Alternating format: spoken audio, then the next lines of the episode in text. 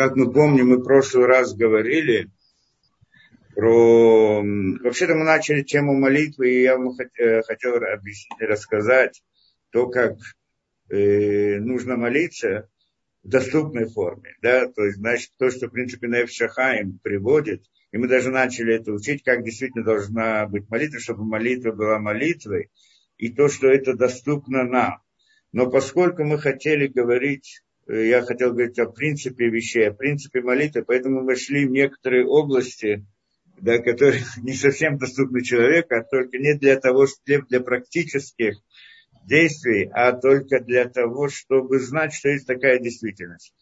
И в прошлый раз мы разбирали вот эту вот идею, что значит, как это, как воздействует слово, как оно может, как оно воздействует, как может воздействовать слово, на что оно воздействует и что оно делает.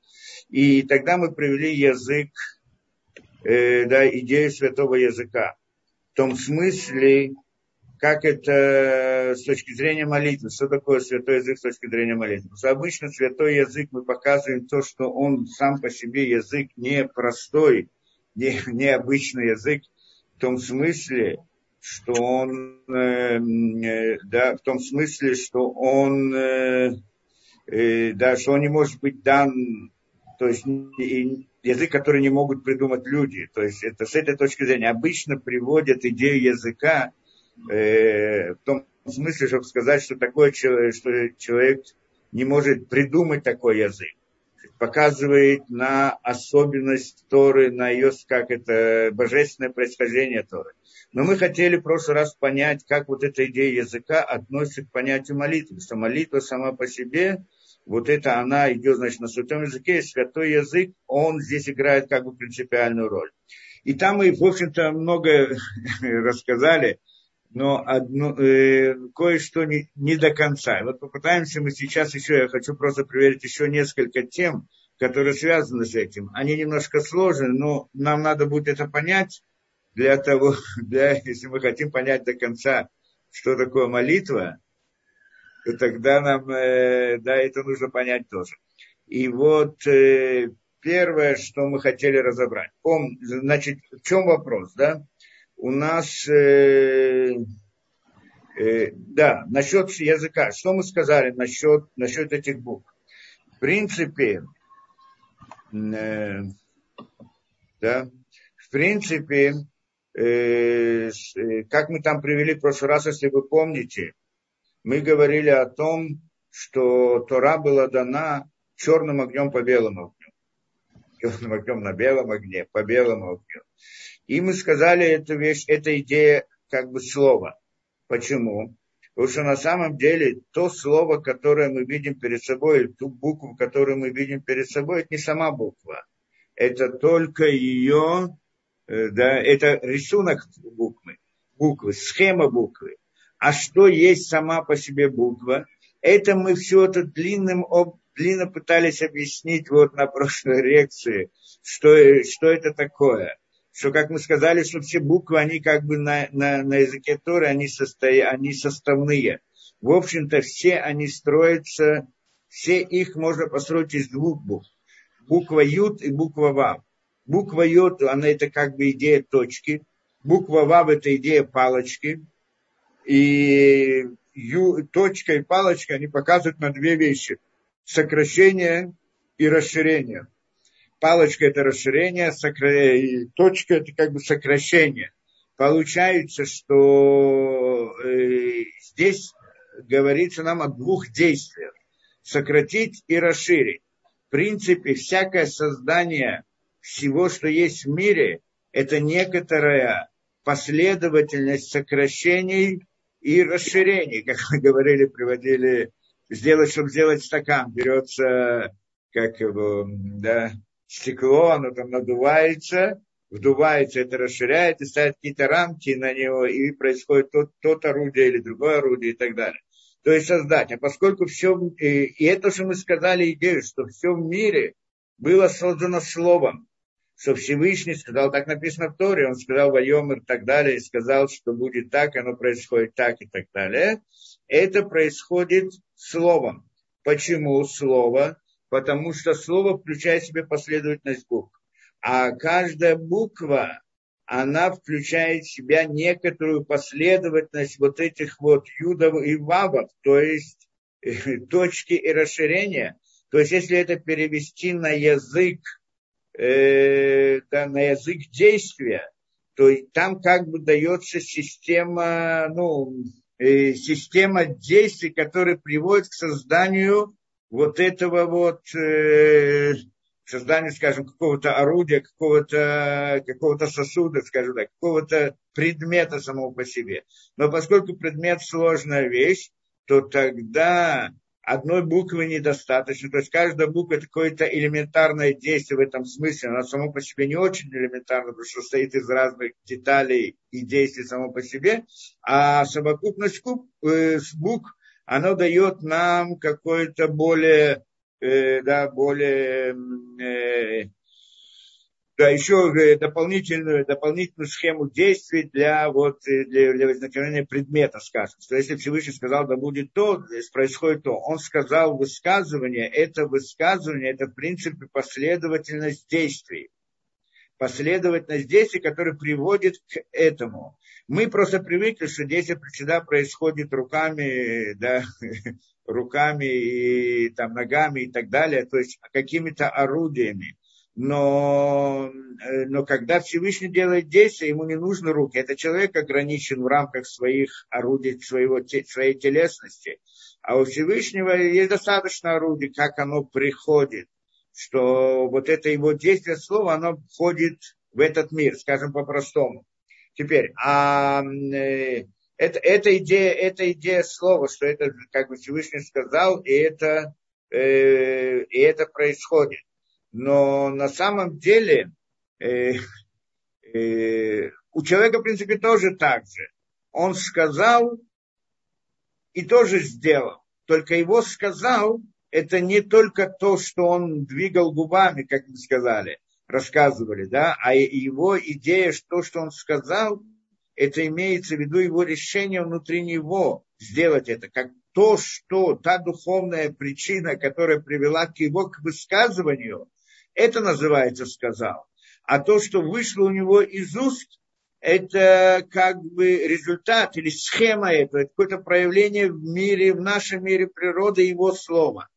Поэтому, как мы здесь снова входим, что значит такое слово, э, что значит буква, то, что мы видим буква это не само слово, не сама буква, а схема, рису, рисунок, рисунок чего? Что такое буква? Буква это некоторое действие, назовем так, система действий, в принципе, называется орудие, каждая из букв это какое-то орудие определенного духовного понятия, и, а здесь как бы она на, э, в рисунке буквы мы видим последовательность каких-то действий, которые приводят к возникновению этого понятия, этого предмета, этого еще что-то, да, и так далее. То есть получается, что слово само по себе это некоторая, э, как совокупность букв, а каждая буква показывает какое-то действие. Не просто показывает, оно само и есть действие, только у нас это, когда мы ее пишем на бумаге, так мы это делаем схему этого действия, как записываем. Ну, типа такого, да, как мы это пытались объяснить, эту вещь.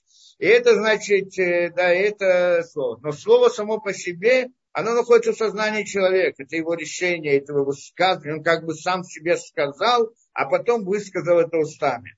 И вот это вот, и это слово, слово то, что он сказал. И вот то, что он решил, сказал, то есть решил, потому что решил сделать, решил сказать, оно и есть действие по-настоящему. В результате этого он что-то сделал. Да, так мы приблизительно пытались объяснить эту вещь. И, и вот, и, и потом, э, да, еще что мы сказали, да, и это значит э, э, черным огнем по белому огню. Что, что это значит? Что когда мы пишем букву, что когда мы пишем букву, где мы пишем букву? На бумаге на бумаге. Бумага это она белая, правильно, да? Мы пишем чернилами, черными чернилами на бумагу какую-то букву и какое-то слово. И есть это понятие. Теперь, когда мы его написали, у нас, мы прочитали слово, мы сейчас, у нас есть какое-то осознание. То есть я когда прочитал это слово, я что-то понял, у меня в сознании появилось это слово. То есть Да? То есть слово это может быть исходить от меня, или слово я могу получить от другого человека или от кого-то другого, входит в меня мое осознание. Либо мое осознание я выполняю в этом мире, либо я от кого-то получаю осознание посредством слова. И теперь, э, и вот я прочитал это слово. Оно там, э, оно там записано. Потому что человек, тот, кто написал это слово, значит, черными чернилами, он это написал. Но если мы уберем эти чернила, вроде ничего нету. Но на самом деле это слово, которое было записано после того, что мы стерли это чернило, оно там есть или его нету? Конечно, оно там есть. Оно там есть, просто я его не вижу. Почему я не вижу? Потому что, чтобы его увидеть, надо его как-то обозначить. Посредством вот этого чернила мы его обозначили. И тогда я прочитал на нем. Но я могу написать, стереть это, тогда я его не вижу. Но могу написать что-то другое. Чер, тоже чернилом что-то другое. Уберем это чернило, посмотрим, это то, что другое, тоже написано там. Конечно, написано там. И первое слово написано там, и второе слово написано. Не написано, оно не написано, но оно есть там. Оно находится, чтобы его написать, в смысле это высказать, выразить, надо его обозначить чернилом. А если мы брали чернила, ну ясно, что оно там есть, в потенциале, кто скажет, внутри его. Что еще там есть? Все там есть. Все знание, все, все, все, все, что можно написать, все, что можно выразить. Это правильно? Что есть вещи, которые невозможно написать. То есть вещи, которые невозможно сказать. Нет слов, чтобы это сказать. Нет возможности. И это, и это возможно, я не могу это на нем это выразить. Но оно тоже включается внутри. В принципе, тоже оно включается внутри. То есть, ну, на листе бумаги, скажем, лист бумаги, это всего лишь лист бумаги, поэтому там только то, что можно написать, написать. То, что нельзя написать, невозможно. Теперь, в этом смысле мы сравниваем также идею, э, да, мы сравниваем идею вот э, слова в духовности. Слово в духовности, как мы сказали, это некоторая система действий. Всякая система действий – это ограниченная вещь. Да, вообще все создать, любую вещь создать, это поставить определенные границы. В принципе, буква вот эта вот, она и говорит нам систему ограничений, из чего она ограничивает, из бесконечности. Есть бесконечность и есть конечность. Бесконечность, для того, чтобы понять для нас, так это в аллегории, мы можем сравнить с листом бумаги. Оно включает в себя все, что угодно. А вот ну, чтобы это вывести оттуда или как-то это определить, увидеть, узнать, что-то постигнуть, это все бесконечно мы не можем постигнуть. Как весь лист, мы смотрим на него, пустой лист, мы ничего не видим. Несмотря на то, что там есть много. Потому что не было обозначено. Точно так же бесконечность включает в себя все, но я не могу ее, да, не, не могу ее увидеть. Когда, э, что делает буква? выделяет из этой бесконечности какую-то одну, э, да, как, какую-то реальность определенную в рамках ограничений этой буквы или этого слова. То есть некоторая система ограничений, которая выделяет из бесконечности только то ограниченное, то, что она выделяет, и больше ничего. И тогда это называется, что оно проявилось. То есть бесконечность включает все, то, что мы написали на этой бесконечности, она проявляет не какую-то одну, одну сторону, одну деталь, одну реальность. И это то, что я сказал, или то, что Всевышний сказал. То есть высказал, выразил, проявил какое-то одно из действий, одно из качеств, одно из понятий, одно из этих и так далее. Да? Это, что мы пытались как-то понять, белый, и это значит, что Тора написана черным огнем по белому огню. То есть как бы белый огонь это имеется в виду сама бесконечность, а черный огонь это то, что выделяет из нее в рамках тех понятий, которые нам можно, которые можем постигнуть и которые нам можно дать. Вот эти вот понятия, это, это Тура, она так, это, это, это то, что, то знание, которое можем постигнуть, которое нам могут дать, и, да, которые нам хотят передать, так это то, что оно включено где-то там в бесконечности, но ее нужно выделить оттуда. Это, да, и это как бы Тора, которая нам передает. Теперь идея молитвы, в принципе, тоже здесь. Как мы сказали, оно мы должны, как это, вопросить ко Всевышнему. Да? Сейчас мы коснемся этого дела. Еще один момент до этого хотел объяснить. Насчет букв. Сейчас мы войдем в эту тему тоже. Еще одно вот насчет этих букв. Э, как мы там сказали, вот эта буква, это как бы система ограничений и так далее. И когда мы хотим понять эту, это некоторое действие, некоторая вещь, некоторые, в принципе, а, то, не то, что мы видим букву, это буква, это всего лишь рисунок буквы, а то буква, которая находится в нашем сознании. Ну, буквы у нас нет много в сознании, имеется в виду в нашем сознании это наше понимание, скажем, смысла слова. И вот, ну, чтобы понять смысл слова, вот это понять смысл слова, оно как бы записано. Это называется запись слова. Мое понимание, мое осознание этого, смысл слова. Мы так там несколько вещей говорили на эту тему. Теперь, э, а как я могу понять смысл слова? Для того, чтобы понять смысл слова, я должен соединить эти буквы в определенной последовательности, последовательность слова, и дать им никут. Никут огласовку что когда я читаю слово без огласовки, это просто, скажем, три буквы или несколько букв, я не, не могу это прочитать. Если я поставлю одну огласовку, будет один смысл. Поставлю другую огласовку, будет другой смысл. смысл. Есть много таких примеров. Огласовка, она дает мне возможность прочитать слово. Огласовка идет с каждой буквой. У этой огласовки есть свои очень глубокие корни, мы не будем входить во все эти детали. Но, но в общем-то, огласовка, она дает мне возможность у, прочитать слово. Э, что это значит? Пока я его не прочитал, это просто как тело, как мертвое слово. Когда я его прочитал, я понял смысл слова. Получается, что огласовка надает жизнь букве да, дает жизнь. Что значит дает жизнь? И так мы объяснили, что на самом деле буква это нефиш, а никуд, никудот, это рох. Что такое рох? Нефиш это как бы телесность. Как у человека есть тело, но оно не живое. Для того, чтобы оно могло жить, его нужно оживить, внести в него жизнь, внести в него дух. Вот этот дух называется рох, который дает ему жизнь. То же самое буква. Буква для того, чтобы понять ее смысл, ну, да, сейчас букву мы понимаем смысл внутри слова, да, чтобы понять ее смысл, нам нужна огласовка. Без огласовки мы, это для нас мертвая, мертвые, мертвые, мертвые буквы, просто несколько букв мертвых. Поэтому мы говорим, значит, э, буква это непиш, а огласовка или никут это рох. Теперь у нас есть слова, да, слова, и есть огласовка. Теперь я понимаю смысл слова. Но есть слово, за ним еще одно слово, за ним еще одно слово. Когда я говорю что-либо, я говорю предложениями, не говорю словами. Почему? Потому что я хочу выразить какую-то определенную идею, передать осознание. Смысл слова он дает не только, как это, жизнь буквы, да, это дает мне понятие, ну, ладно, понял. Я понял, о чем разговор, э, что это такое. Но, но что ты мне хочешь сказать?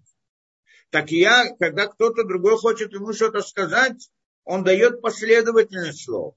И эта последовательность слов, она дает ему какой-то смысл, сделать такое-то действие, пойди туда, я хочу тебе передать это и так далее. Есть, могут быть очень сложные предложения.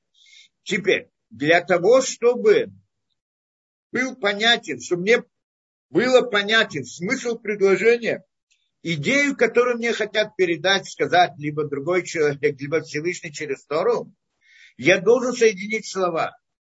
Как я их соединяю? Есть сложность, не, она не очень сложная, но относительно, как это, грамматики принято в мире, она намного сложнее.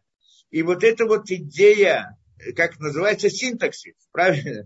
Если так скажем, да, там э, само слово это, скажем, морфология, так, ну, как это в понятиях, а это синтакс, соединить это, да, соединить слова, соединить слова в одно предложение, и тогда мы получаем смысл. Есть правила, как они соединяются. На самом деле эти правила довольно сложны. Не как это в других. Вот в обычном, скажем, не знаю, то, что в русском языке была идея запятой. Ну, по-моему, все там. Запятая, еще какая-то интонация. Конечно, были понятия интонации и так далее. И, и мы знаем там разные правила, как помню, нас учили в школе, что если там поставить запятую не там, то тогда смысл меняется, да, правильно, разные примеры простые и так далее. Э, что делает запятая? Она разделяет между двумя частями предложения. А, э, да, а если ее там нет, то мы их соединяем. То получается конечный смысл другой, или же мы ставим запятую в другом месте, конечный смысл другой. В языке Торы есть понятие таамим. Таамим это, это как бы система синтаксиса. Она много сложнее. Она там работает, там есть несколько знаков. Ну, кто откроет Тору, вот, ну, текст Торы, который в книгах, там, где приводится то, как читают Тору в синагоге, и да, в самой э, книге Тора, Сепер Тора, там записаны только буквы. Там нет ни, э, ни кудот, ни тамин. А вот в учебниках, там, где обучают, как это читать, так там есть и никуд, и тамим. Э, а на самом деле, почему в самой Торе не даны они? Потому что это э, в Торе дается за, э, Тора, она как бы представляется в нашем мире, это как бы нефиш, тело, тело, да, даются буквы. А, а не кут, что это как бы относится к роху, жизнь, он не схватывается, его невозможно написать. Мы даем разные знаки на это, но это знаки условные. Там точки, две точки, три точки, там палочка сверху, снизу и так далее, КАМАЗ, Патах и так далее. Это все эти никудот, они как бы, это, э, у них нет выражения в мире природы, их невозможно нарисовать. Их можно только как-то обозначить условно. Это тоже не совсем условно, потому что есть много разных тонкостей в вот этих значках тоже. Какие значки, как они, почему именно такие значки, а не другие тоже. Но мы не будем в это входить. И во всяком случае, это понятно. Кроме этого, есть тамим. Тамим тоже различные значки.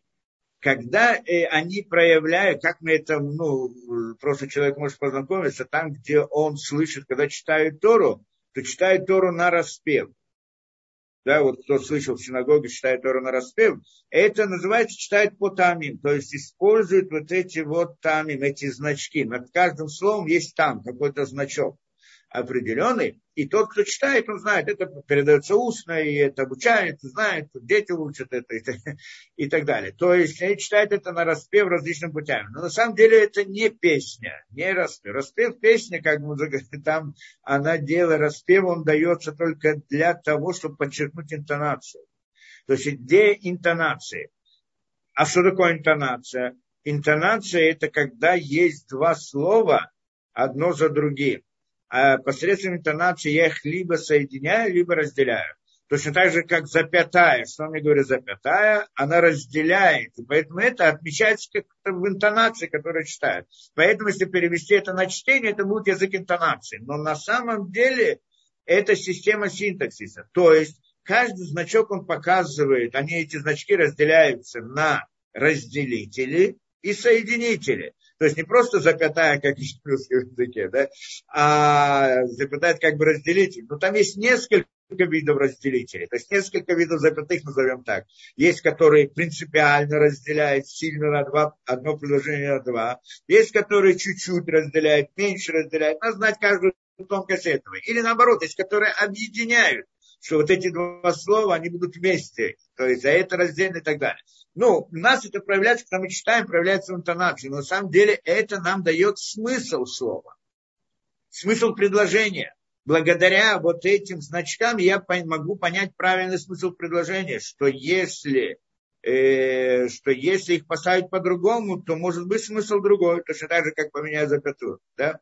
И это да, получается, у нас есть смысл предложения, смысл идеи, высказывания. То есть смысл слова – это какое-то понятие, а смысл предложения – это какое-то высказывание. Передается идея с одного, да, одному, а, от одного к другому, скажем, от человека к человеку. То есть, чтобы за, заложено в этой идее, э, да, э, э, да, э, после того, что мне кто-то сказал предложение, я понял его мысль. Например, кто-то хочет мне рассказать свою мысль. Правильно? Как он может рассказать? У него мысль, мысль, она, в общем-то, многогранная, даже сама по себе неохватимая у каждого человека. Как можно передать другому мысль? Что значит передать мысль? Это значит, чтобы он мыслил то же самое, что мыслю я. Как я могу это? Для этого я пользуюсь словами. Но слова это конечные знаки. Конечные. Как можно словами передать мысль? Да, это тоже целая система не будем тоже входить в детали, во всяком случае, в какой-то мере, то есть в полной мере действительно нет возможности передать, но в какой-то мере, какое, то слова не дают нам, или предложение в данном случае, оно дает нам некоторую проекцию мысли, какую-то часть мысли, которую я хотел бы, чтобы второй понял. И тогда второй человек, он эту часть видит, он понимает, что это всего лишь проекция, и пытается расширить ее в своем разуме как это, расширить проекцию, то есть понять, что же ему хотят сказать на самом деле, расширить это в это. Иногда он делает это правильно, иногда делает правильно, то есть иногда он делает то, что расширение такое, то, что имеет в виду тот, кто ему рассказал, иногда совсем другое. Это значит, что человек услышал какое-то предложение или прочитал какое-то предложение, может понять по-разному. Один скажет одно, другой скажет другое. Почему? Потому что само предложение это всего лишь проекция мысли, не сама мысль. Невозможно передать саму мысль она да, конечными знаками не передается.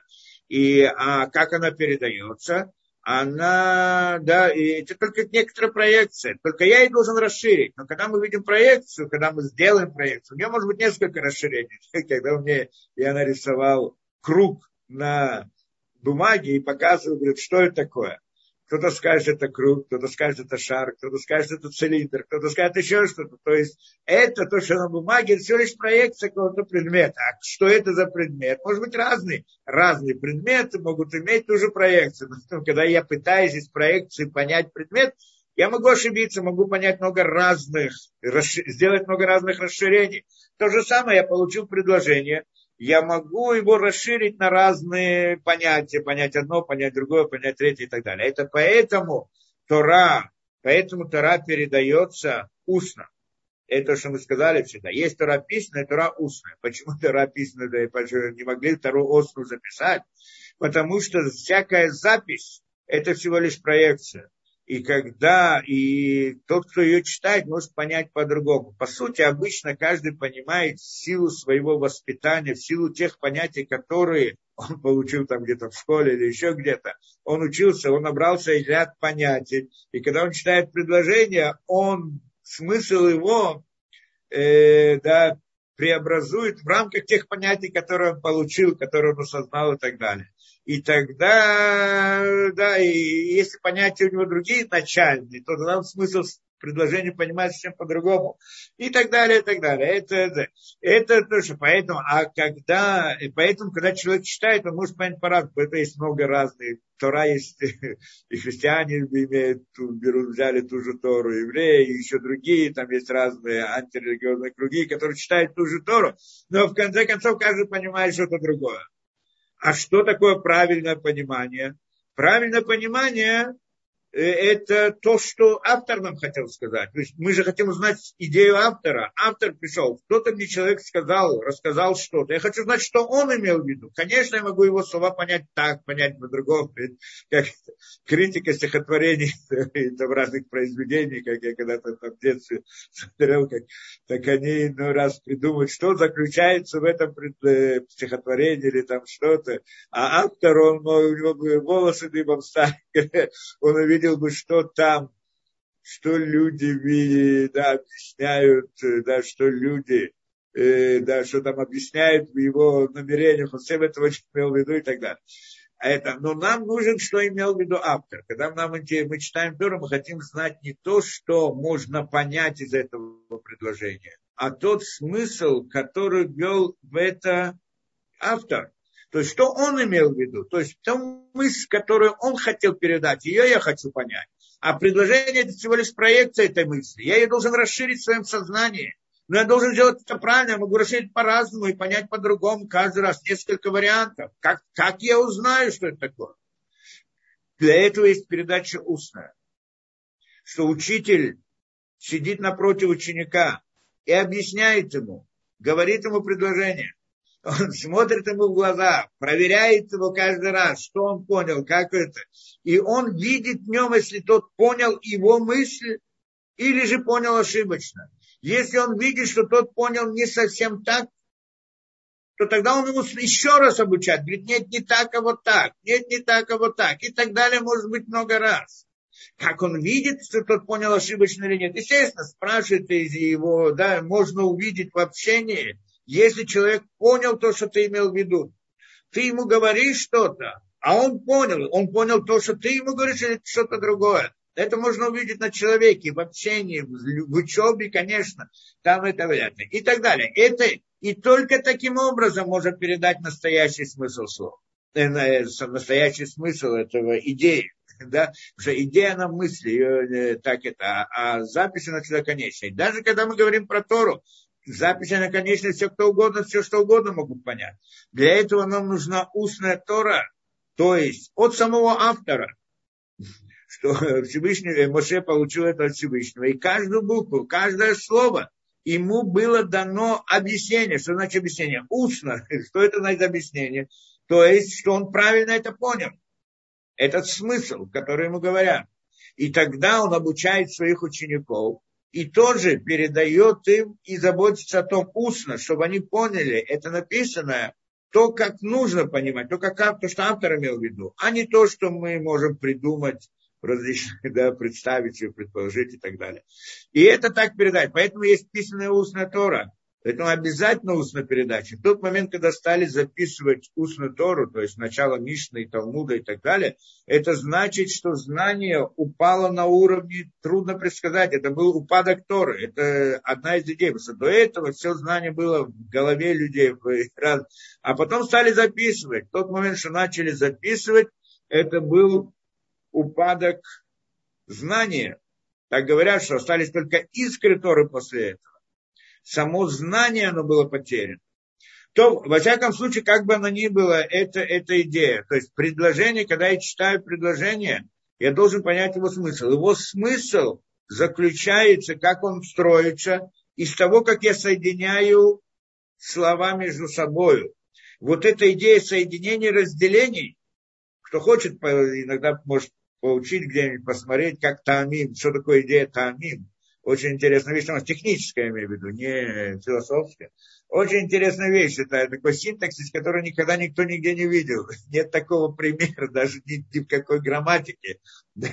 Это ты, да, да, все вот эти вот, как они там работают, очень интересно. Во всяком случае, эта идея, вот, как правильно соединить, в каком соотношении два слова в предложении соединены между собой или разделены, в какой мере, в какой мере и в каком понятии, да или нет и так далее. Из этого строится смысл предложения. При чтении оно выражается в интонации, что тогда интонация должна помочь понять правильно это. Да?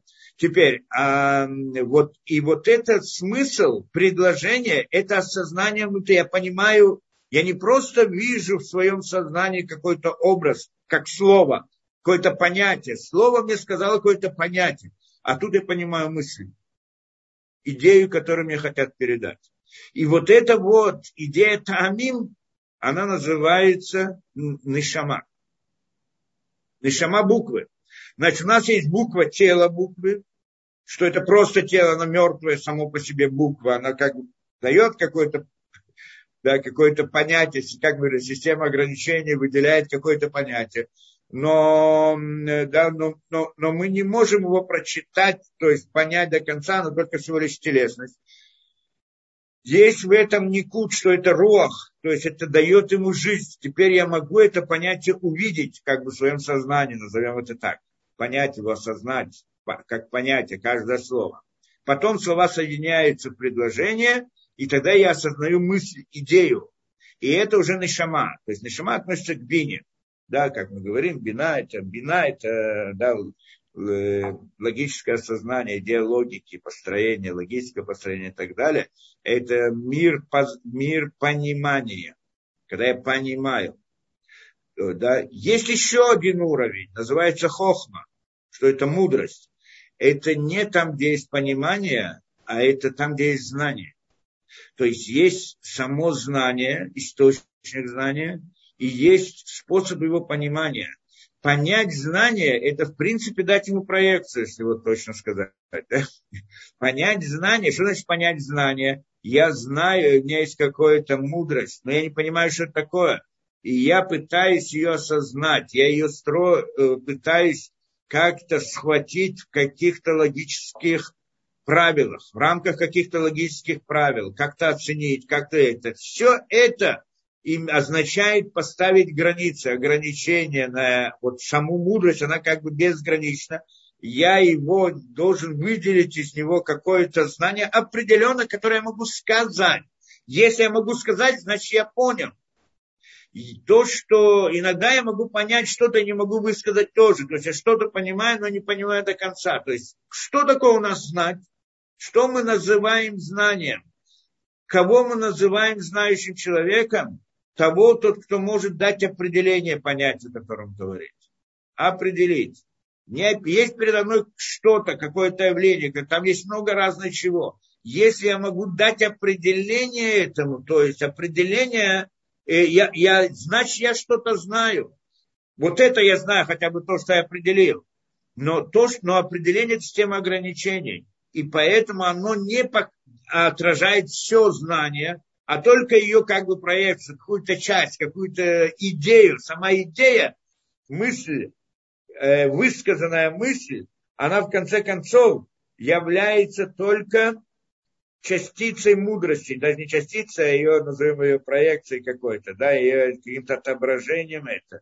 Но это то, что называть знать. Это то, что мы понимаем. Что пока я не могу что-то определить, я ничего не знаю. Как бы что-то крутится перед глазами, что-то есть какие-то мысли. Но, но что это такое? Должен уметь определить. Почему это так? Потому что человека, душа, она останавливается на уровне нишомы. Да, потому что у нас есть непиш, у человека есть непиш, рох и нишама. А как мы говорили, непиш, ну, это как бы телесность, рох, это как мы назвали эмоциональность, то есть это, да, мир воображения, мир восприятия. И нишама – это мир осознания с позиции разума. Это идея разума. Разум. Разум – это логика. Это значит уметь дать определение. Это значит постигать.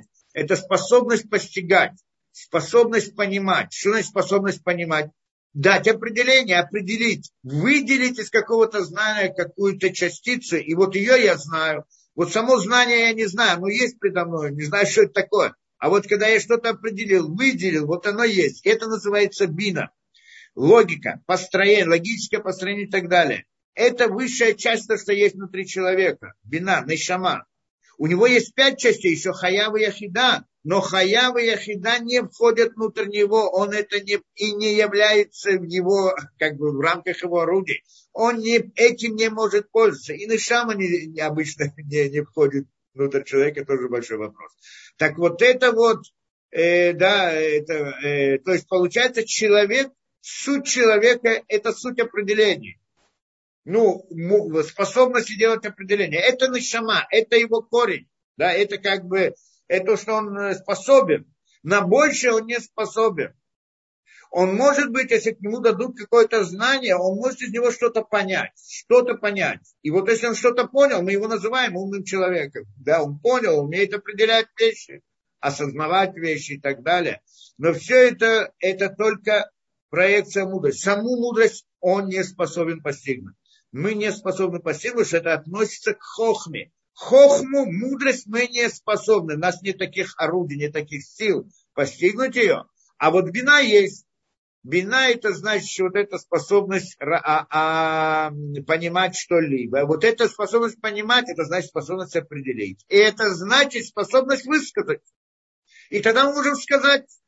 И вот эта вот идея, когда мы говорим в слове, это идея там, тамин, синтаксис, да, то, что мы назвали. Значит, у нас есть э, как у человека есть непиш, рох, нишама, а также у слова есть непиш, рох и нишама. То есть непиш это само слово написания, рох это его никуд, и нишама его это, это тамим, понимание, беседа. Но на самом деле есть у него тоже хохма. как она есть. Мы что сказали, она есть хохма, мудрость. Только мы говорим, что наш разум, у нас есть разум. Разум это бина. Он может постигать что-то немножко, но не может, мы не можем войти внутрь хохмы и увидеть ее, осознать ее. У нас нет, мы даже не знаем, что это такое, как это представить. Да? Вот само понятие мудрости. Настоящей мудрости, не то, что люди называют обычно. Да? И вот э, это то, что у нас есть. Но она-то есть сама по себе хохма, потому что откуда у нас разум получает знания? Из хохмы. Она как-то открывается внутри разума. Но тогда она для меня что-то неопределенное. Я вот что-то, что-то есть, а я не знаю, что это такое. Начинаю думать, думать, что такое, я что-то понял. Вот то, что что-то понял, это немножко. Это мой разум выделил из этой хохмы что-то, что я могу воспринять. Но это только всегда, то есть, как мы сказали, всегда только отображение, только проекция, не более того. Теперь, и зачем все это рассказываю? Потому что на самом деле, если мы говорим, относимся к слову, здесь тоже должно быть еще уровень хохмы. То есть у нас есть нефиш, это буквы, как они нарисованы, и мы знаем, как их рисовать, и мы понимаем смысл. Ну, мы можем хотя бы разобрать какую-то идею, как мы объяснили. Есть никут, что при помощи этого я могу прочитать эту букву. И прочитать слово, букву, слово. И есть э, таамим, что я могу понять идею. А есть также хохма, только ее я не могу постигнуть. Что такое хохма внутри слова? Это же я хотел рассказать, одна из глубочайших вещей. Как мы рассказали, мы в прошлую лекцию долго приводили разные слова. И говорили, что каждая буква она имеет какой-то смысл. И если я знаю смысл каждой буквы, то тогда сочетание букв это сочетание смысла букв. Не, сочетание букв – это сочетание смысла букв. Слово есть сочетание смысла, э, слово есть сочетание букв, несколько букв смысл слова, э, он построен на сочетании смыслов этих букв. Я не до конца мы в прошлый раз объясняли, только чуть-чуть показал, но у меня где-то есть лекции, где подробно объясняют, есть книги про это дело и так далее. Но, в общем-то, это мы хотели это показать. На примерах, там разные, скажем, Адам, Алиф это Нишама, Далит это телесность, Мем это Руах, и так далее, и так далее, разными понятиями мы это. Но все эти понятия мы должны понимать, что все, что мы это делаем, пытаемся понять смысл слова и смысла букв. Это еврейский язык, он, как мы назвали его, сутьевой, он не, э, да, э, не условные, потому что все языки, они условные, то есть нет связи между смыслом слова и самим словом. Просто условно решили назвать это, обозначить какое-то понятие известное, обозначить его каким-то сочетанием, каким-то словом, могли бы другим словом, третьим словом и так далее. Нет связи между самим словом. Но в языке Торы смысл, он результат букв внутри этого слова. Вопрос, как выделить, как понять, если передо мной какое-то сочетание букв. Какой смысл его? Он имеет какое-то слово. Иной раз есть, мы пользуемся рядом слов, но не все сочетания букв мы используем. А есть некоторые сочетания букв. У нас даже слова такого нету. Но, но смысл-то есть какой-то у этого. Если я знаю смысл каждой буквы, я могу построить смысл этого сочетания. Где эта техника? Осознание выделить смысл слова и смысл букв. Вот это мы там что-то пытались сделать, но мы делаем это на различных примерах, и очень как бы, даже как бы вот э, здесь сделали, это похоже, мы, знаем, мы знаем смысл слова, и пытаемся, на, знаем немножко смысл букв, и пытаемся из этого смысла построить, и когда нам удается, показываем, что вот как это похоже, это точно вот смысл буквы, как раз переходит смысл слов, для нас это интересная вещь, и мы вот этим удивляемся, восхищаемся и так далее, много этого. Но на самом деле настоящей техники понимания у нас нет как слово строится из букв. Не про, мы можем в каких-то примерах увидеть, что это так. Это демонстрирует нам эту вещь. Но саму по себе знание, как их соединять и как мы получаем из букв слова, нет у нас этого знания. Почему нет? Потому что это относится к хохме букв. То есть у нас говорим так, что это, это как это хая, назовем это хая, это как у человека есть непиш, рох, нишама. Есть еще хая, которая не находится в нем, что это сама по себе мудрость, само по себе знание. Я из него могу только что-то определять. Я могу достигать только до уровня бины, только до уровня разума. Я могу только к разуму прийти. Выйти из разума в уровень знания настоящего, ну, то есть э, разум только выделяет знание. И знание, оно выделяет что-то, понимает. Разум только что-то понимает. Он не является источником знания.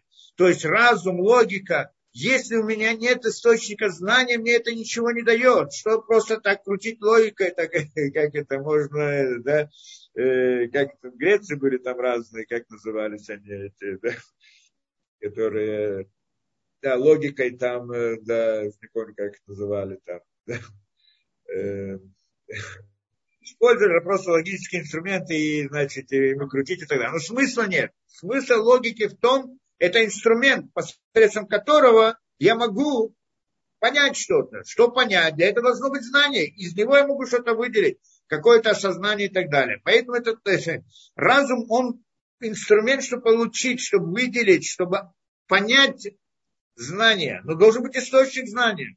Вот это источник знания мудрость, хохма,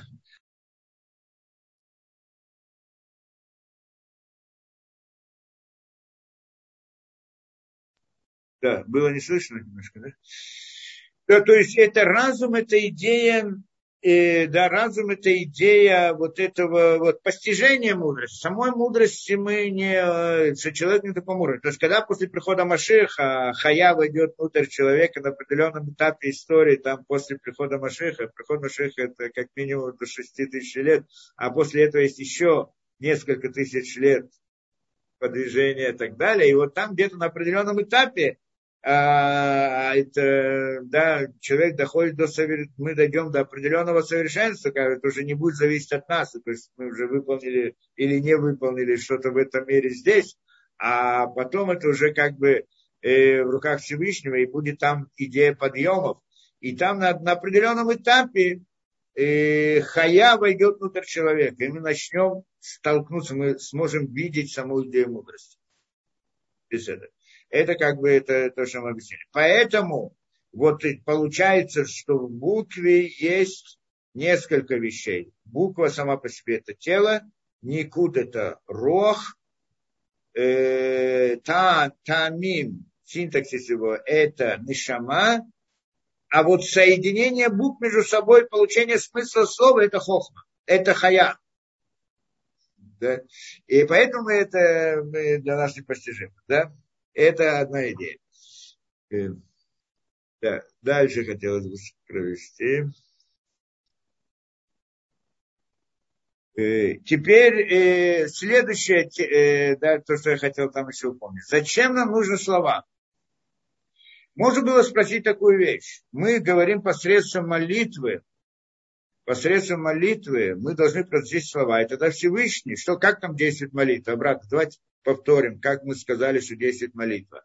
Молитва это слово, мы говорим, да? Слово действует или слово или не действует? Слово действует, как мы сказали, слово действует. Как слово действует? Э, ну, первое, ну, просто мы знаем, можем словом обидеть человека, поддержать человека и так далее в этом мире. Да? В принципе, слово мы сказали, это источник действия в этом мире. Есть человек решил что-то, это называется его слово. И тогда сделал действие, руки сделали действие, но они сделали за его решением внутри. То есть это оно, слово, в принципе, делает действие, ну, в прямом смысле. В, ну, вот в таком смысле, здесь в мире природы слово делает действие. Или, как мы сказали по-другому, я могу обучить кого-то человека. Человек что-то там делает, а я ему говорю, я говорю, вот это поставь сюда, это поставь сюда и так далее. Посредством слова я смог его направить, сделать правильно, и он сделал действие как надо. Получается, я это воздействие или не воздействие? Конечно, воздействие. Это делаю действие в этом мире. Но мы сказали другой уровень действия в, моли, э, в слове. Другое понятие воздействия. Как? Я могу обратиться к человеку с просьбой попросить что-либо, знаешь что, дай мне то, дай мне это, дай мне другое, та, так далее. И тогда мы сказали там, что значит идея просьбы к человеку.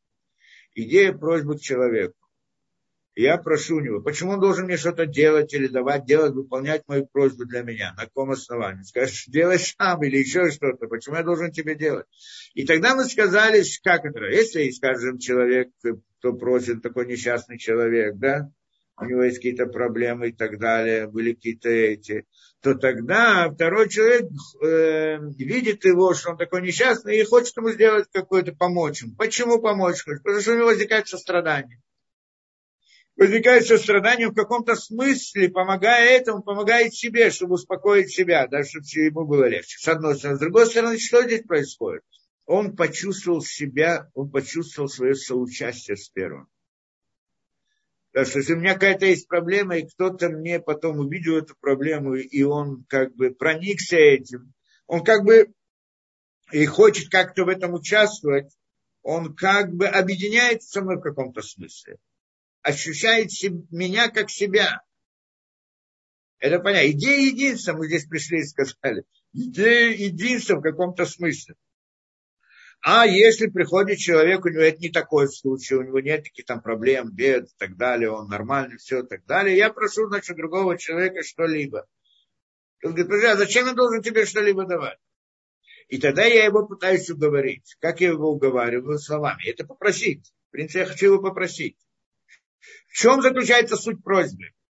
Первое, то, что должно быть понятно, чтобы когда я хочу у него попросить что-либо, я должен его как-то убедить, назовем это убедить, показать, уговорить или да, дать ему возможность ощущения. То есть я должен ему как-то уговорить его, что мы с ним одно целое что то, что я прошу, это не для себя прошу, а для него или для какой-то идеи, которая нас объединяет, для какой-то истины, которая нас объединяет. Мы вместе, мы с тобой вместе. Вот я прихожу и прошу, вот то, что я прошу, не потому что мне это нужно, потому что мне, нам с тобой это нужно. Потому что там, знаем, мы там какое-то для, для народа, для нашего общего народа, для нашей семьи, для нашего двора, для нашего что-то и так далее. То есть ты участвуешь в этом. Мы вместе с тобой. Тогда человек, конечно, скажет, я хочу тебе помочь. То есть обратно возникает идея единства.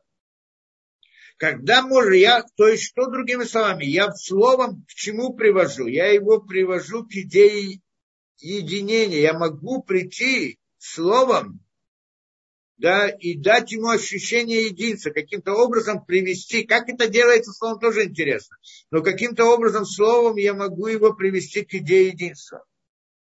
Почему именно словом? Ну, сказали обратно, слово это всего лишь конечные знаки, они, то, что здесь написано буквами, это всего лишь чернила, а то, что я праздную, всего лишь звуки. Но когда мы сказали конечными знаками, словами, я передаю какую-то идею, в слове какой-то смысл, и в предложении какую-то идею, какую-то логику. И когда другой человек слышит меня или читает то, что написано, у него, он как это, в его сознании, он воспроизводит саму мысль.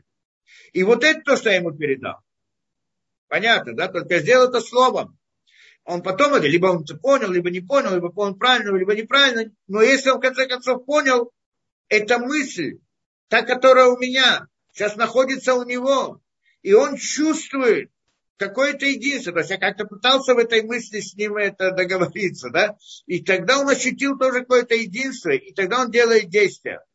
Хочешь помочь мне или нашему делу, или какой-то идее, какому-то да, смыслу, и так далее. Это так я его могу убедить, уговорить его, что мне помог. Это второе действие, слово. Оно другое. Это не то, что я подумал и сделал. Это не то, что я э, объяснил другому человеку, как что-то делать, и он делает действия в этом мире. Это не то. Я с ним договариваюсь, он тогда делает что-то для меня.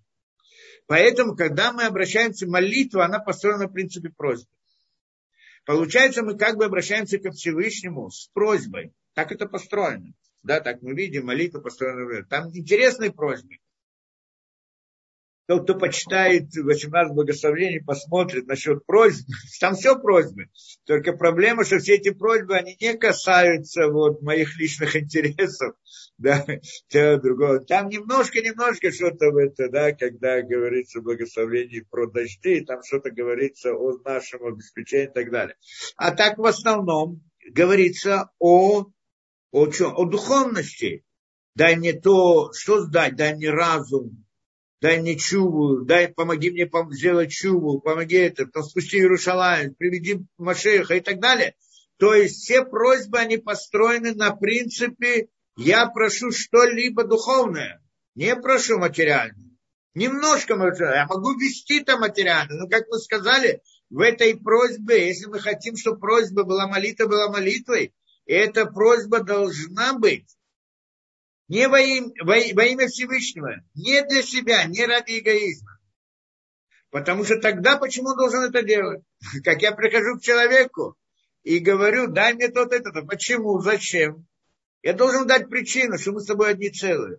Что это не нужно мне, это нужно для тебя. Я делаю для тебя, для твоих детей, для наших детей, для нашего двора, для нашей страны, для нашей... Это вместе, мы вместе с тобой в одной и тогда он, да, конечно, пойдет. А если нет, то почему?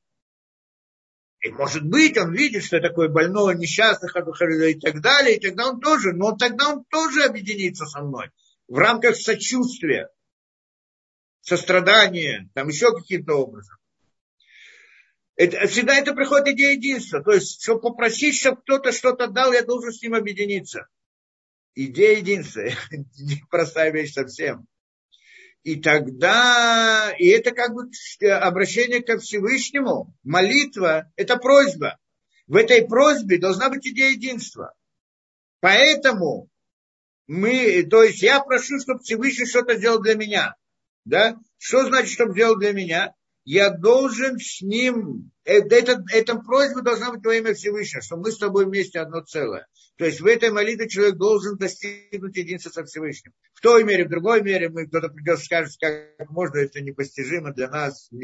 Как кто-то здесь правильно говорил, один человек в прошлый раз, что это заоблачно иной раз разные вещи. Правильно? Ну, в какой-то мере, да. Каждого человека в какой-то мере, каждый в своей мере. Да? А, ощутить какое-то единство со Всевышним.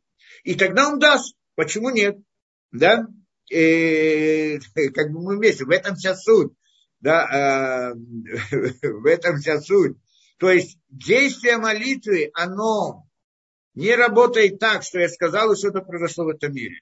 Действие молитвы построено на принципе просьбы. Я как бы обращаюсь ко Всевышнему, и Всевышний приводит в этот мир изобилие, то, другое, третье, из которого должно прийти то, что я прошу. По сути. Другой принцип работы. Я не изменяю словом что-то в этом мире, вот в молитве. Я изменяю в духовных мирах, и туда Всевышний приводит то, что приводит. Это и воздействие на этот мир или нет? Конечно, но раз больше. Это намного больше, чем просто сделать, построить какой-то аппарат, какой-то инструмент сделать и так далее. Выкопать яму, сделать что-то. Это намного больше действует. Тогда вдруг меняется ситуация в мире, такая, таким образом, другим образом. Если я прошу что-то частное, какую-то деталь, и она тоже должна прийти вот таким путем. Всевышний приведет это из этого. Только вопрос у нас возникает так. Во-первых, ну, мы во-первых, э, если оно так, то почему мы не видим это? Я вот помолился, и должно было прийти то, что я просил. Оно не пришло. Мы это объяснили, что на самом деле, чтобы молить, да, это должна быть молитва настоящая. Та молитва, про которую мы говорили. Она обязательно делает. Это не да, то, что человек просит, то оно и происходит. Это, потому что нет никакой да, причины, чтобы нет. Просто необходимо, чтобы она была молитва по-настоящему. Да? Это мы уже разбирали это в прошлой лекции, не будем в это входить. Но на самом деле та идеальная молитва, о которой мы говорили, она обязательно делает действие. Это, и вот таким путем обращаем Всевышнего, он приводит сюда. И, да, и так далее. Ну, тогда у нас возникает вопрос. Это вопрос, который мы не разобрали до конца. А зачем мне нужно слово для этого? Что, Всевышний не знает, что мне нужно? Почему именно слово, и потом мы говорим, это слово, оно включает в себя, там, как это мы говорим, да, это что-то выделяет, как это выделяет, э, черным огнем по белому огню. Да, система ограничений, которая выделяет что-либо, какое-то понятие определенное, это слово. Что это значит? Почему Всевышний знает, что мне нужно? Почему мне надо сказать что-то?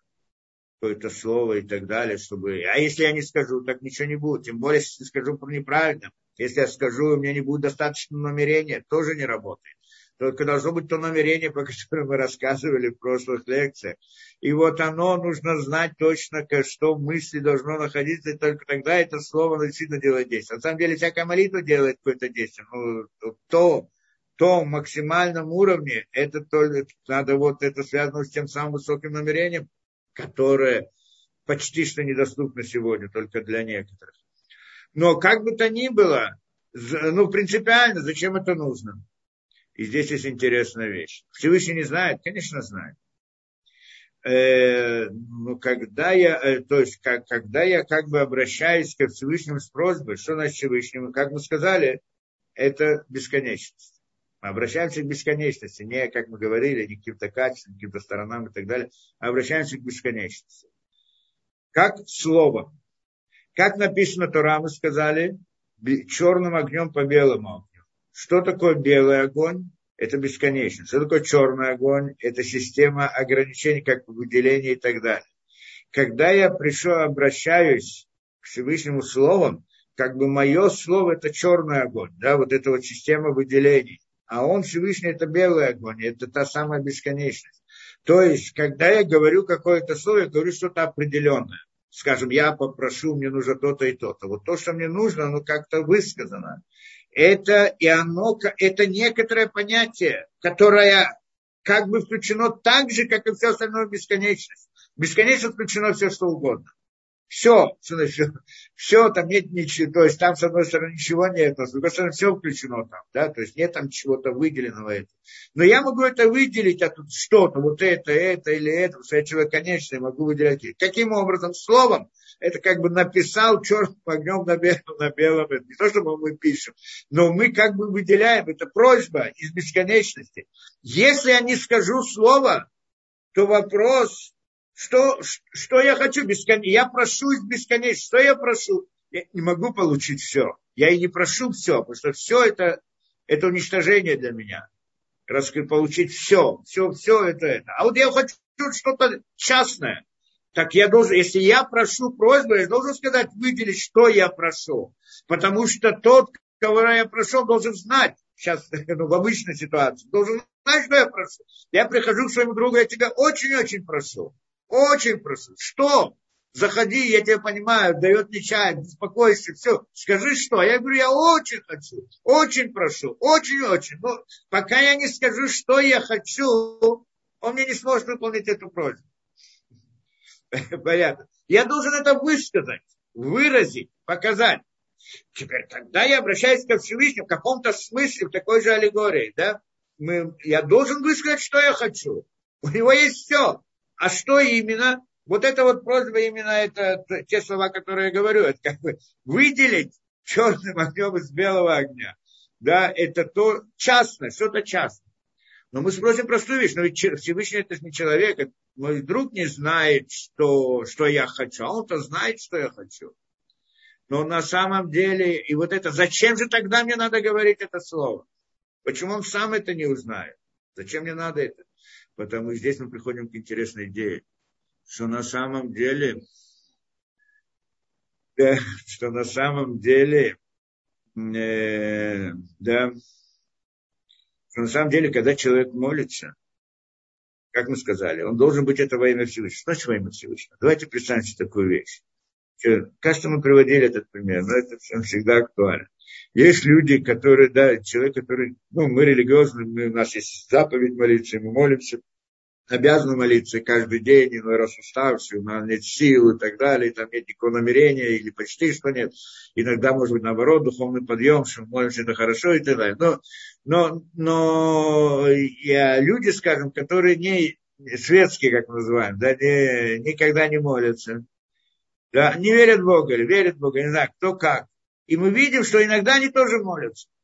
Когда? Когда находится в чувстве опасности, в состоянии опасности. Вдруг какая-то беда, кто-то попал, как это говорят, тянут за, э, can, э, за соломинку, да, хватаются за соломинки, когда оказывается в чем-то и так далее, и вдруг обращаются к. Иногда нет, иногда есть, я знаю такие случаи, которые говорят, я даже в момент опасности к Всевышнему не обращаются. Я не верю в Бога.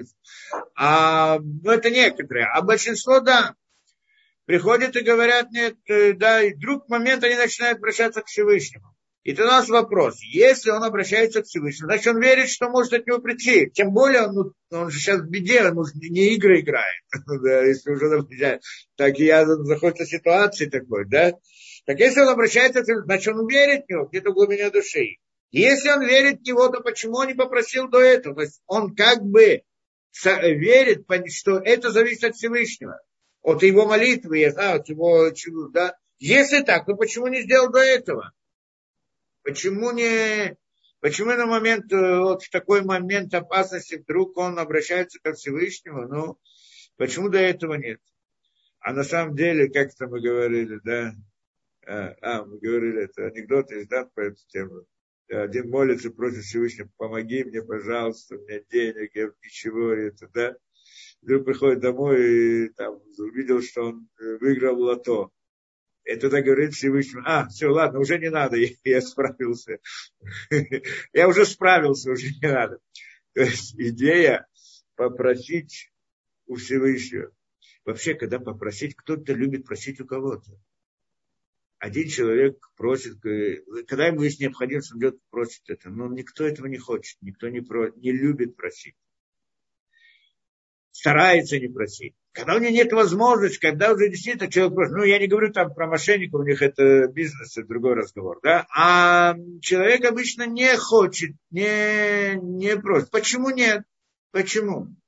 Потому что он понимает одну интересную вещь, что когда человек просит у кого-то другого, он понимает, что он должен чем-то обязаться к нему оно обычно проявляется, ты говоришь, знаешь что, помоги мне, я обязательно тебе верну, я обязательно потом, у тебя будет такая ситуация, и когда будет что-то, это, можно меня рассчитывать, в том, другом, третьем, иногда говорят, иногда не говорят, и даже когда не говорят, но это имеет в виду.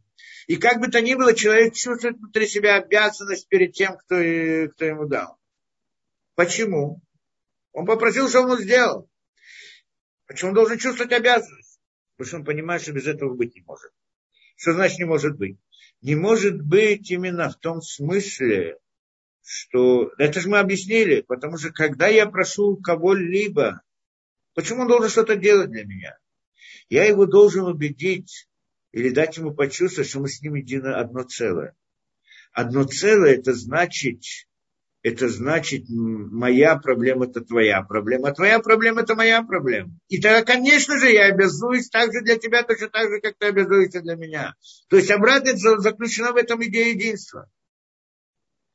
Да, э, сближение. Мы чувствуем себя друг друга как, как одного этого. И поэтому понятно, что я у него прошу, значит, я ему обязуюсь, потому что, что? Потому что я ему только что сказал, что мы с тобой одно целое. Это значит, что я ему тоже должен все что угодно. А человек, он по сути. Так что он не хочет быть кому-то обязанным. Да, я хочу, я хочу сам справиться. Мне уже не нужна твоя помощь, я и сам. Этот человек хочет сам. Не, не чтобы это. Потому что это ему трудно принимать на себя какую-то обязанность. Ну, когда нет другого выхода, нет другого выхода. Но, но в общем-то это ему неприятно. То есть я хочу жить сам, а не хочу жить с тобой вместе в единое это. Ну, сейчас нет другого выхода, мы с тобой едины. И тогда я обязуюсь. Когда я теряю много, иначе у меня нет другого выхода, значит, я уж теряю все. Так я уж теряю свою свободу тоже. Так я уж говорю, ладно, я уже согласен с тобой одним целым. В каком-то смысле. Поэтому я как бы обязуюсь. Эта идея, понятно, что если человек кого-то просит, он обязательно берет на себя какие-то обязанности. И это понятно, и тем более, когда он обращается ко Всевышнему. И здесь мы отмечаем, что человек, который не религиозно обращается ко Всевышнему, Ясно, что у него есть эта идея. Почему? Потому что он на самом деле молится от, от сердца. Это человек религиозный, он там, поскольку каждый день должен молиться иной раз, у него нет силы ни того, ни другого, так может быть там совсем далеко от того, чтобы от всего сердца. Он должен был выполнить. А такой человек, который э, светский, он никогда не молится. А если уже он молится, то он молится только от чистого сердца. Нет, нет другой молитвы у него не бывает. То есть играется в это, да, это понятно. И если же он молится, то только тогда, когда у него нет другого выхода. Спрашивается, почему до этого не помолился. Если, если ты уже молишься, значит, ты понимаешь, веришь хотя бы, что это может помочь. Так сделай это за шаг до этого, пока ты попадешь в беду, за день до этого, за неделю до этого, я не знаю. Проблема в том, что он как в том анекдоте. Я уже справился. То есть он не хочет брать на себя обязанности. Я сделаю сам, я справлюсь сам, я сделаю своими силами и так далее. Потому что он понимает, что если он молится как Всевышний, он должен взять на себя какие-то обязанности. Так обычно их делают. Помоги мне, Всевышний, спаси меня в такое это, я буду то делать, я буду в синагогу ходить, и на Йом-Кипур я приду, и там еще что-то. То есть он внутри себя берет на себя обязательно какие-то вот обязанности, это, чувствует ответственность за это. Это понятно, что молитва в данный момент от чистого сердца. А если она от чистого сердца, он не может эту, эту деталь упустить. Он это создает на три сердца. Попросить, значит это. Да, это понятно. И вот когда он просит, вот то, что он просит, почему он должен за это, за это что-то обязаться? Потому что это ему важно. Он просит то, что ему важно. Вот это я прошу. Тот момент, когда он просит какой, о какой-либо услуге, эта услуга, она важна в его глазах. И тогда, именно в тот момент он берет на себя обязанности. Когда? Когда он высказывает то, что он хочет взять. Понятно? Когда он высказывает то, что он хочет получить.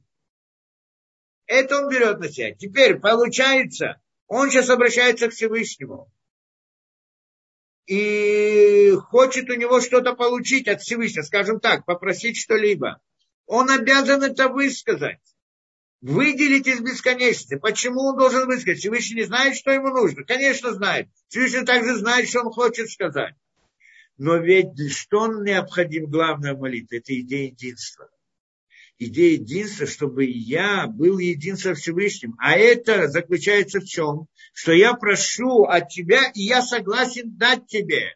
И я обязуюсь э, быть там, да, дать тебе. Так как я прошу у тебя, я также обязуюсь дать тебе. Это идея единства. Теперь, когда она проявляется? Именно там, там, в том, что человеку очень нужно. Вот то, что он просит, вот, вот это я хочу, вот это мне нужно. И когда он говорит, что ему нужно, именно в тот момент и проявля, пробуждается у него эта идея, что я беру на себя обязанность. То-то и то-то. То, когда он это говорит, приходит соседу и говорит то-то и то-то, дай мне, мне нужно вот этот вот инструмент, я знаю. Как только он сказал, что какой инструмент ему нужен, вот именно здесь у него проявляется пробуждение того, что он э, ему вернет, ему потом заменит чем-то другим и так далее. Какая-то обязанность. Почему? Это высказывание, это осознание внутри него, оно же включает в себя принять на себя обязанность. И вот это в молитве ко Всевышнему тоже, когда он высказывает, что он хочет, тем самым он берет на себя, а именно в этот момент в своем осознании, когда он его высказывает, у него пробуждается, э, да, как это, осознание того, что он что-то должен от себя дать, обязаться. И вот это пробуждение, оно и есть причина, почему Всевышний выполняет его молитву. Потому что это идея молитвы. Понятно, да, как я думаю, это, да, как мы это объяснили что на самом деле что нужно Всевышнему? Всевышнему нужно, чтобы человек сказал, что он хочет. Почему? Потому что в тот момент, когда он скажет то, что он хочет, и если это ему действительно очень нужно, в этот момент он обязуется. Что значит обязуется? Ради Всевышнего, что это значит, что он осознает свое единство со Всевышним, близость к Всевышнему. И это, в общем-то, причина того, почему Всевышний выполняет. Почему? Потому что Всевышний он источник добра, бесконечности. Все, он не просто согласен, он хочет все дать. Все то, что он не дает, это результат сокрытия, как это, денег, оно не приходит. Почему закрыто? Почему? Потому, стена, он поставил стену, чтобы нет, потому что иначе это, это добро разрушает нас. А как оно не разрушит нас? Тогда, когда мы будем едины с Творцом, как и Он, как и Его не разрушает, нас тоже не разрушит. То есть Он дает, поставил эту стенку перед нами, чтобы это добро не вошло в наш мир. И дал нам, требует от нас перейти эту стенку, разрушить ее. То есть объединиться со Всевышним. И тогда нет необходимости э, э, задерживать это добро, которое и жизнь, он источник жизни, задерживать это. Когда человек э, как бы разрушает стенку ограничений, тогда Всевышний посылает ему добро. Не потому, что так он построил мир специально. Именно для этого была стенка. Для того, чтобы не дать, дать человеку возможность заслужить то добро, которое, которое он получает. И вот, а в чем заключается разрушение этой стенки? Это, эта стенка разделяет между Всевышним и человеком. Это я, а это он. Приходит человек молит и говорит, мы с тобой одно целое.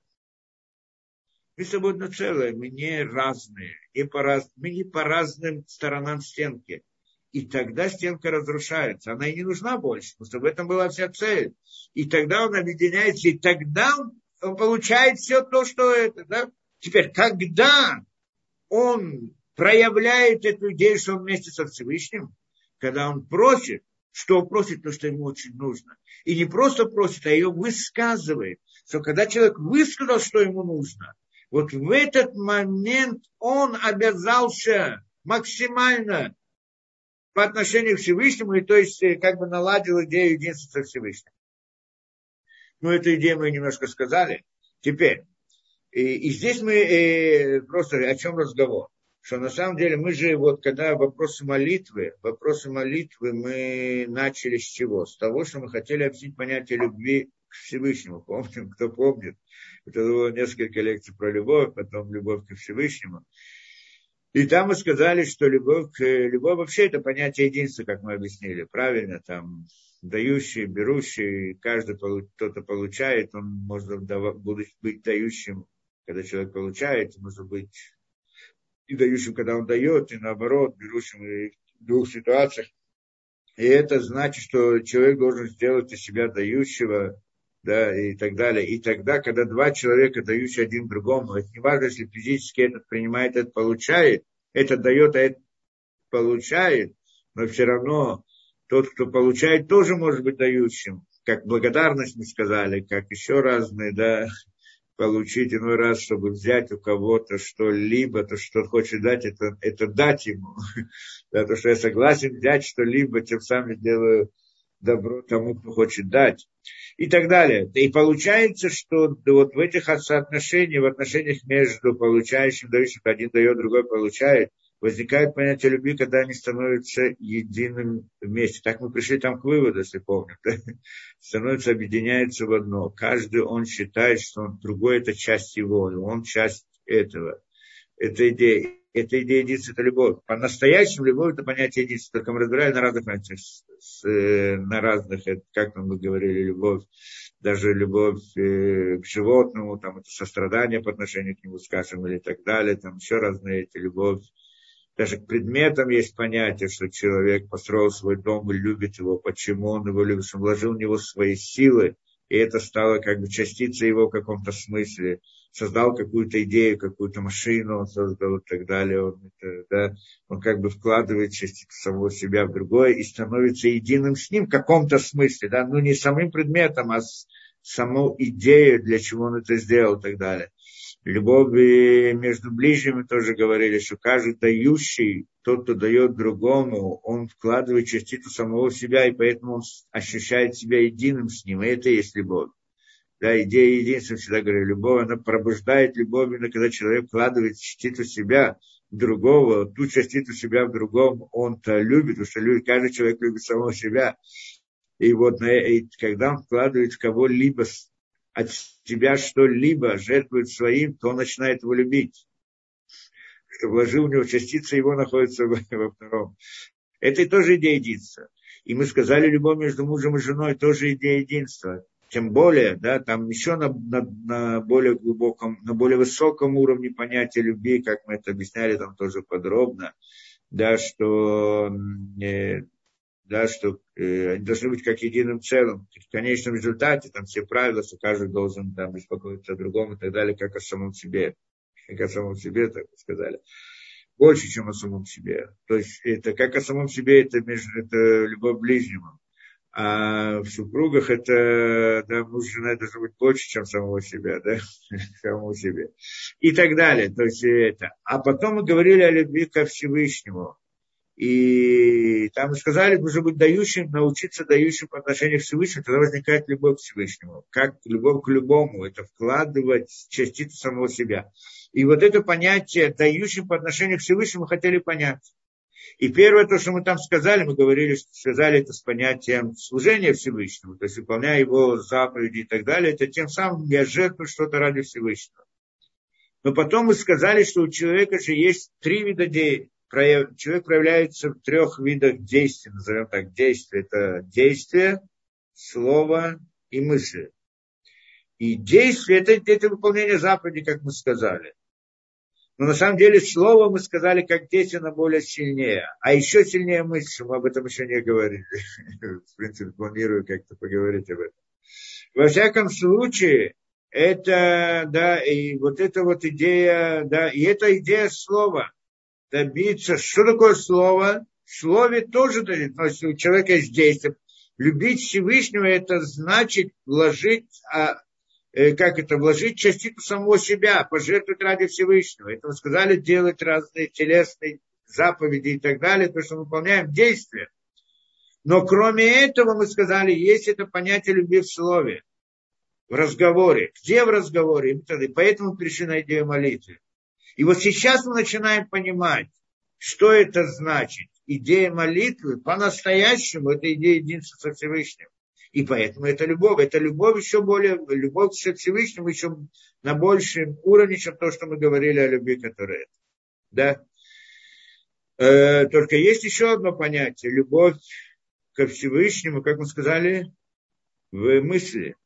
Мы сказали, есть действие, слово и мысль. Это вопрос мысли, я знаю, ну, если несколько минут можем пытаться объяснить. На самом деле, это одна из глубочайших тем – я просто хочу рассказать о том, что есть такая вещь, а не, а не для каких-то практических понятий. Да? Что, вы должны понимать, вот я вот что-нибудь расскажу, да, но, но то, что я расскажу, это на, не надо понимать буквально в смысле практическом отношении по отношению к нам, потому что это э, уровень единиц, и то в разных поколениях и так далее. Да? И, и, и совсем немножко, ну, чтобы хоть иметь представление, просто так для представления, для этого. Да что это значит? Мы уже начали говорить о понятии действия человека в, ну, как бы действии, слове и мысли, или идея любви на трех этих уровнях, так мы должны говорить, что это такое действие мысли. Как происходит действие мысли, происходит ли оно вообще. да. Я вам прочитаю немножко, вот небольшой отрывок из одной книги по Кабале, чтобы это, да, и, эм, да, чтобы э, да, могли понять, о чем разговор. Да. Сказано так. Вы наеду кишем земой. Значит, здесь говорится нам про некоторые одно из имен. Мы же говорили про разные там, ну, идея мистики, воздействие различных, использования различных имен и так далее. Но здесь мы не говорим, здесь тоже мы говорим про некоторое имя, но не в смысле вот мистического действия, а в другом, в чем другом мы это разберем. Здесь он проговорит некоторое понятие имени и 42 букв известная вещь. Это говорят, вот кто знает слово 42 букв, он может творить создавать и так далее. Оно, где оно записано? Ну, в нескольких местах оно записано. Скажем, ну, во-первых, он приводит, что в слове Берешит, ну, в самом начале сотворения мира, Кторин, Берешит, 42 буквы, до буквы Бет в слове Боу, Берешит Барайлу Ким Ташамаем это Арец, Ваарец